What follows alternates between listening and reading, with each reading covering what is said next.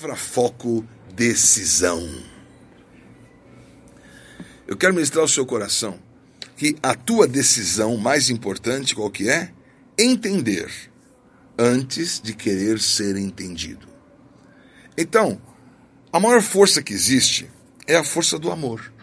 E o maior mandamento que existe é amar a Deus. Quando você compara o texto de Deuteronômio 6, amarás ao Senhor teu Deus de toda a tua força, de toda a tua alma, de todo o teu coração, esses três elementos, eu tenho a minha força, eu tenho a minha alma e eu tenho o coração. Isso é Deuteronômio 6, isso é a religião judaica. Aí perguntaram para Jesus, qual é o mandamento? Ele fala em Marcos 12, 30. Amarás o Senhor teu Deus, toda a tua força, toda a tua alma, todo o teu coração e todo o teu entendimento. Quando você pega o texto de Deuteronômio, não está marcado o entendimento. Mas Jesus veio trazer entendimento. A religião se esforça. A religião coloca o sentimento, a alma, né? Apaga a luz para louvar a Deus agora. Cara, a moda tem que apagar a luz para louvar a Deus, pintar de preto, abrir de preto, abre o leque, tira o leque, põe não sei o quê. Ok, fala o salamaleque, ok, ok, ok. Deixa isso para André Santos. Né? A religião quer fazer é a força, né? é a alma, é o teu esforço, é o teu coração, mas só Jesus veio trazer entendimento. E quando você recebe o entendimento dos céus, você começa a agir diferente. Você hoje está recebendo o entendimento. E qual é o entendimento mais importante para você receber em relação a amar a Deus? É o entendimento do tempo. Sabe o que frustrou você? O tempo. Sabe o que trouxe para você uma desilusão? Porque trouxe uma ilusão? O tempo. Agora chegou aquela euforia Daqui a pouco não era aquilo, aquela depressão. Porque há tantas pessoas desiludidas? Porque há muitas pessoas iludidas. Então a toda ilusão corresponde uma desilusão. Mas o que o Senhor diz? Que o teu tempo, que você vai entender, não é a contagem do tempo cronológica. A tua vida não é uma contagem cronológica de tempo. A tua vida é, na verdade, o Senhor dando uma sequência de momentos que estão ligados por um propósito. A minha vida não são fatos cronológicos que estão sucedendo. Ah, isso é o produtivo, né? Olha, hoje vou fazer isso, aqui a duas horas vou fazer aquilo, amanhã de manhã vou fazer aquilo. Ah, eu vou ser tão produtivo. Não, minha vida, eu sou produtivo, eu faço tudo isso aqui.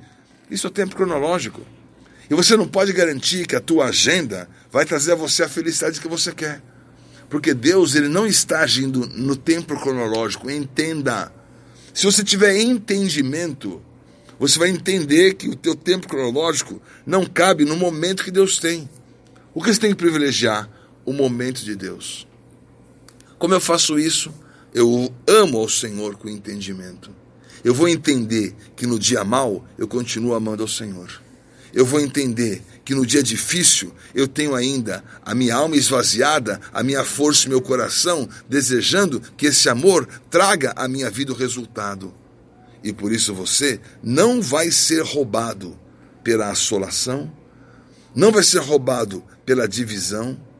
A tua decisão 100% é contra o inimigo e a tua decisão 100% é de entender o que Deus tem para você neste momento. Então, esquece uma cronologia que forma a tua vida. Momentos vão formar a tua vida. Se você tivesse a agenda de Deus, Deus está fora do tempo. Deus está vendo você, está vendo o Bispo Bill entrar para a igreja e o Bispo Bill abençoando as pessoas no altar. O Bispo Bill não está vendo isso. Ele está vendo entrar na igreja, como é que é isso aqui, ah, que tinha o catinguelê, que tinha não sei é. o quê, que tinha esse aqui, que se converteu, esse não se converteu, esse foi. Nós estamos vendo uma cronologia. Esse saiu, esse ficou. Deus está escrevendo a história do Bispo Bill, a história do Pastor Juninho, a minha história, a tua história. Deus está escrevendo em cada momento, onde você está vivendo uma trajetória, onde você desistiu de dizer, esse Cronos me define. Não, o Kairos me define. O momento de Deus me define. E a minha vida será uma sequência de momentos.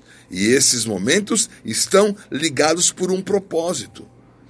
A cronologia está ligada por uma ansiedade. Olha, eu tenho que fazer isso amanhã, o banco vai fechar, não sei o quê, eu tenho que fazer isso aqui agora, é meu último dia, é o meu prazo. Isso é cronologia. Deus tem o tempo. Você vai entender o tempo de Deus. Você vai entender o ciclo de Deus. E como eu faço isso? Eu vou amar a Deus em todo o tempo. Amém. Em cada cronologia e em cada momento. Se eu aprendi a amar a Deus em cada momento, a cronologia, na sua ansiedade, ah, vence hoje, tem que ir embora amanhã, tem que sair daqui, tem que ir para lá, tem que fazer isso, amanhã é o último dia. Quando eu aprendi a viver o momento, o Cronos não me derrota. Eu estou em paz, eu estou na bênção, eu estou tranquilo. Porque Deus vai mandar o corvo lá levar, o, levar a carne para Elias. Elias anunciou: não vai chover. Ó oh, Deus, vai dar uma nuvenzinha para mim especial, como é que é? Não, você vai sofrer a palavra que você profetizou. Ah, então não vou profetizar, vou usar que vai chover, eu vou, vou sofrer a seca também? Oh, onde é que está Deus nisso? Deus está olhando o teu testemunho. Que você profetizou que não ia chover, ia ter fome, ia ter seca, mas o Senhor vai guardar você. Guardou o corvo, guardou via viúva. Né? Maneira de Deus suprir você é louca. Você entendeu isso? Ou você está, ai meu Deus, hoje eu não tenho o que comer. Amanhã eu vou ser despejado. Depois da manhã meu marido vai embora. Aí os meus filhos não sei o quê. E você fica olhando Cronos e fica desesperado. Mas hoje você vai entender. Eu vou amar a Deus com toda a minha força, com toda a minha alma, com todo o meu coração e com todo o meu entendimento. Por isso, está feita a sua decisão. Eu vou entender o tempo Kairos. Eu vou entender o momento de Deus.